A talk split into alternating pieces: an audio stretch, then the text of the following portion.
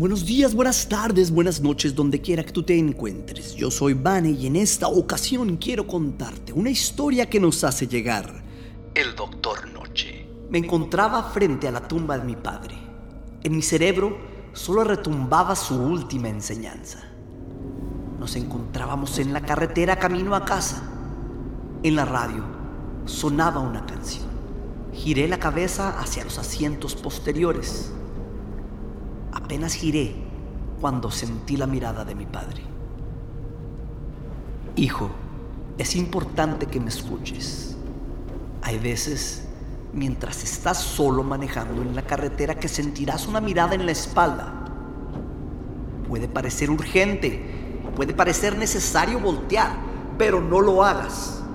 Solo están los que somos y son los que estamos. Me pareció una locura. Pensé que mi padre ya estaba viejo y sus creencias eran absurdas, pero ahora es en lo único que pienso. El día del accidente me despedí de él como si fuera cualquier otro día. Vi cómo su coche se perdió en la esquina. Me desperté al escuchar los llantos de mi madre. Entré a la sala y me dio la noticia. Mi padre había tenido un accidente en la carretera.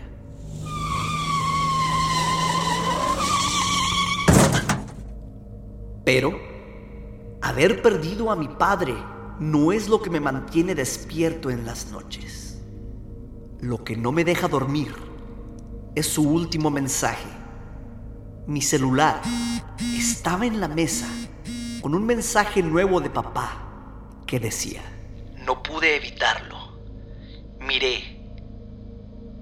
Hay alguien más.